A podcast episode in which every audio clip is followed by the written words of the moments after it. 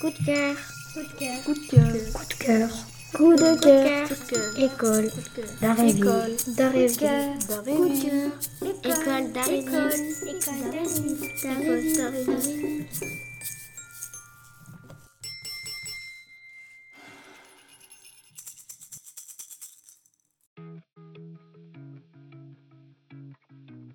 Bonjour à tous, bienvenue dans cette émission des coups de cœur sportifs de l'école d'Aréville. Je m'appelle Elana et je suis compagnie d'Élise et de Clara. Bonjour à tous. Aujourd'hui, nous allons vous parler du cyclisme et du pentathlon, deux disciplines des Jeux Olympiques. Je vais tout d'abord laisser la parole à Élise qui va commencer en vous parlant du cyclisme. Le cyclisme peut se dérouler sur piste ou sur route. Le cyclisme sur piste se court dans un vélodrome.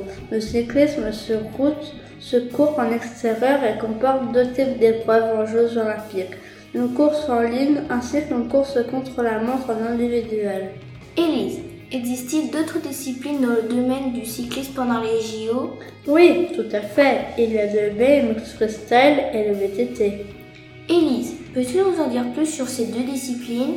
Les épreuves de BMX freestyle consistent à faire des figures qui sont notées selon leur difficulté et leur créativité. Le VTT est une course en ligne de plusieurs tours autour d'une boucle. Cela teste les qualités techniques, l'endurance et de résistance des athlètes. Merci Élise. Et maintenant, nous allons donner la parole à Clara qui va nous parler du pentathlon.